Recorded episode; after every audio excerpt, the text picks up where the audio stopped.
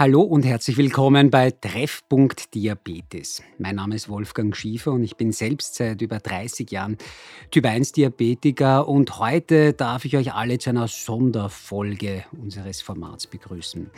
Heute ist nämlich der erste Todestag von Peter Hopfinger.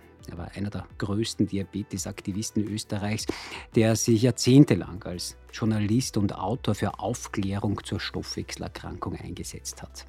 In dieser eben Spezialfolge befassen wir uns mit seinem Lebenswerk und haben für euch Interviewausschnitte zusammengestellt, in denen er seine Geschichte selbst erzählt. Peter Hopfinger arbeitete seit den 1970er Jahren für verschiedene Tageszeitungen und Magazine in Österreich, also zum Beispiel für die Kronenzeitung oder auch für den Kurier.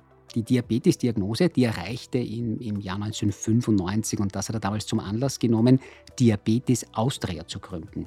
Das erste deutschsprachige Online-Magazin, das sich mit Diabetes beschäftigt und es ist bis heute die größte Diabetes-Plattform in Österreich. Aber wie ist diese Idee eigentlich entstanden? Die Ausgangsposition war natürlich die, dass ich Diabetes bekommen habe.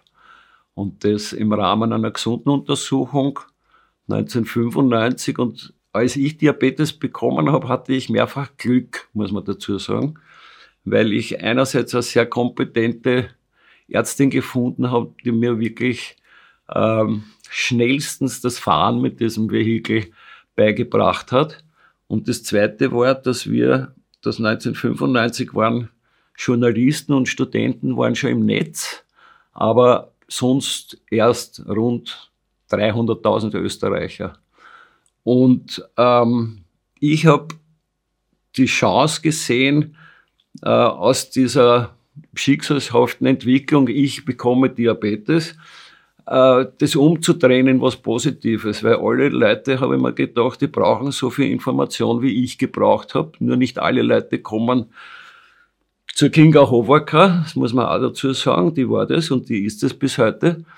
Und ich habe mir gedacht, das ist meine Aufgabe als Journalist, äh, auch komplexe Probleme oder komplexe äh, Situationen, die aus dem Zusammenhang mit dem Diabetes entstehen, beziehungsweise Wissen, das man dazu braucht, möglichst runtergebrochen für jedermann an den Mann, an die Frau zu bringen. Und Zeitung wollte und konnte ich mir nicht leisten, niemals. Also ich wollte nie ein Printprodukt machen, habe aber die Chancen gesehen, 95, ähm, dass, äh, dass das Internet sich sprunghaft entwickeln wird. Ähm, und daher haben wir relativ schnell die, die Idee gehabt, eine elektronische Zeitung zu machen und diese mit einer von mir gegründeten Initiative zur Soforthilfe für Menschen mit Diabetes zu verknüpfen und dabei auf der einen Seite zu informieren und auf der anderen Seite auch Hilfestellung zu leisten, wenn es notwendig ist. Sein Wissen hat Peter in seinen Artikeln auf Diabetes Austria und in seinen Büchern weitergegeben. Daneben hat er sich unermüdlich für mehr Diabetesbewusstsein und für die Anliegen und Rechte von Menschen mit Diabetes in Österreich eingesetzt so etwa mit Blutzuckermessungen im Parlament, der Bürgerinitiative für gleiche Rechte für Kinder mit chronischen Erkrankungen, aber auch bei Benefiz Fußballspielen zwischen dem FC Diabetes und dem FC Parlament zum Beispiel und mit offenen Briefen an die Parlamentsparteien. Ich muss noch mal ausholen, ich komme aus dem Aktionsjournalismus, wenn man so will, weil sowohl im Kurier als auch in der Krone haben wir mit dem Jugendkulturjournalismus auch mit Aktionen verknüpft um einfach Laserblattbindungen zu erzeugen. Und als das dann mit dem Diabetes daherkam, habe ich mir auch sofort gedacht, äh, da muss man was tun und habe sehr schnell erkannt, dass die Geschichte beim Internet so funktioniert, du musst was machen im realen Leben, dann kehrt es ins Internet hinein, dann gibt es dort Reaktionen und das möglichst wieder zurück ins reale Leben. So, und genau das war also eigentlich und ist bis heute das Konzept, dass man Diabetes nicht nur als Krankheit sieht, sondern auch als Möglichkeit, äh, positive Aktionen zu machen. Ich erinnere mich, eine der ersten Geschichten, die wir gemacht haben, war ein Konzert mit der legendären Jazz Kitty, die auch an Diabetes erkrankt ist, zugunsten von Kindern mit Diabetes. Das war im Schutzhaus Zukunft auf der Schmelz. Da kamen ein paar hundert Leute hin. Wir haben einen äh, netten Nachmittag im Freien gehabt mit der Frau Gitti und alle waren gut aufgelegt und am Schluss sind 20.000 Schilling für Kindercamps übergeblieben. Und dieses Konzept haben wir eigentlich immer wieder weiter gedreht in verschiedene Richtungen.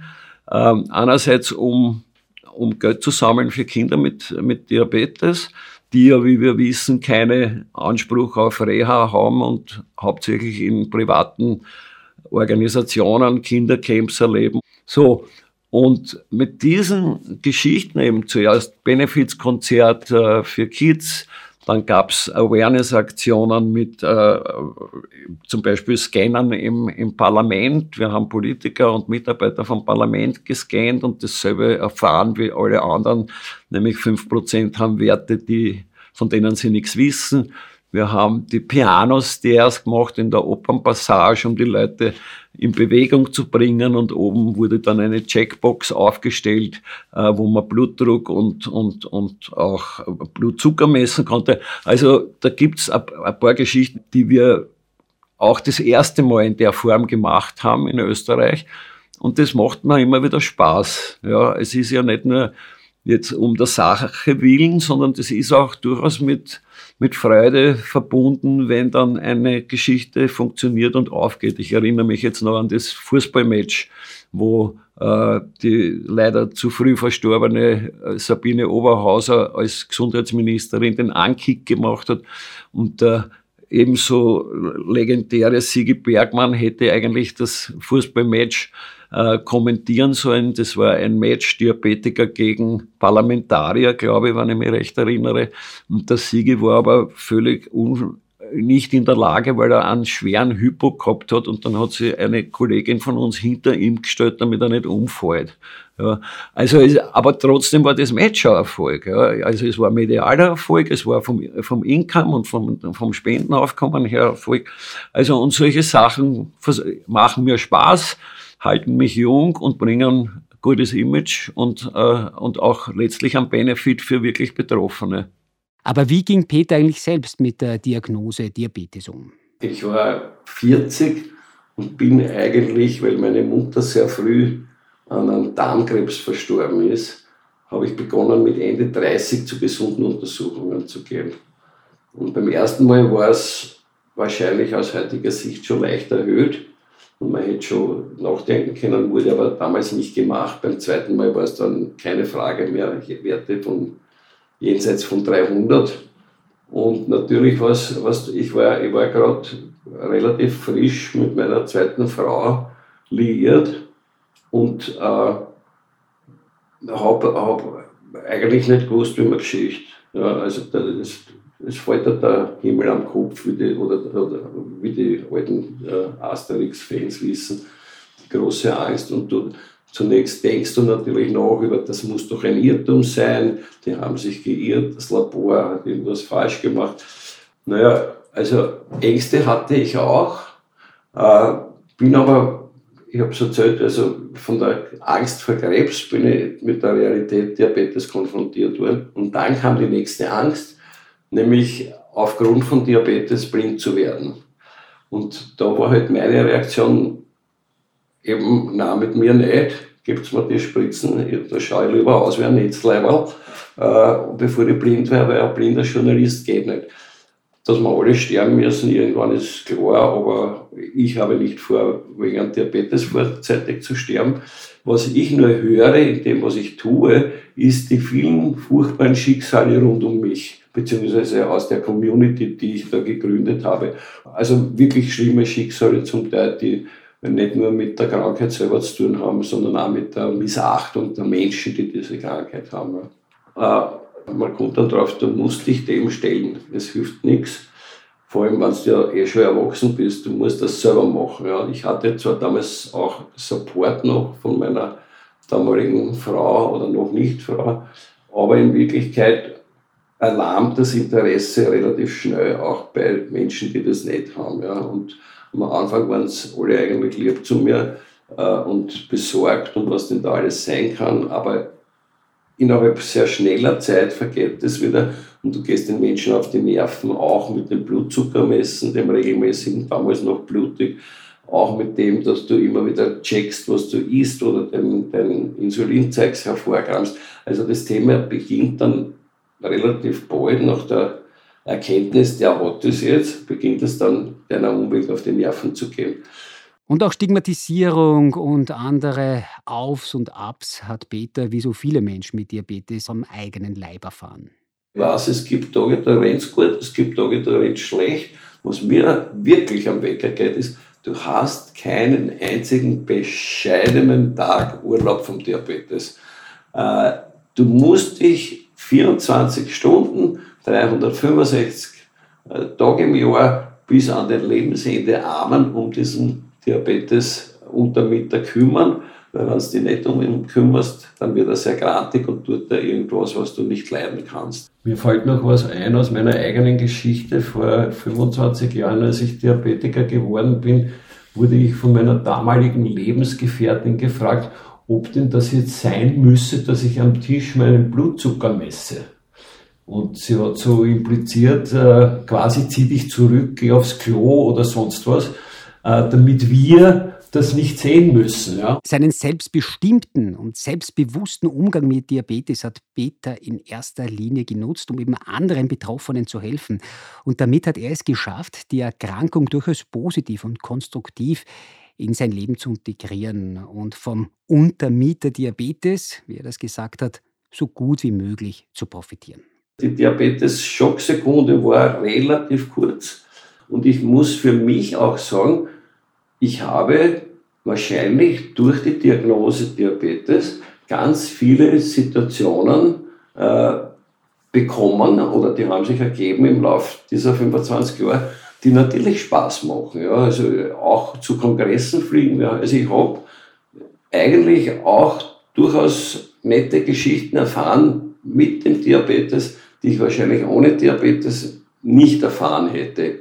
Noch ein Beispiel, vier Bücher geschrieben, sicher nicht ohne Diabetes. Ich habe sogar vier Preise gewonnen für die Arbeit mit Diabetes und über Diabetes. Also ich, ich bin überzeugt, ich hätte nicht so viele gute Erlebnisse gehabt, Buchpräsentationen beim Demel. Ja, das war ich, ich war dort nie gekommen. Als Mitglied der Soko-Diabetes war Peter Hopfinger von Anfang an in die Bestrebungen eingebunden, der Diabetes-Selbsthilfe in Österreich eine gemeinsame Stimme zu geben, die schließlich zur Gründung von Wir sind Diabetes geführt haben.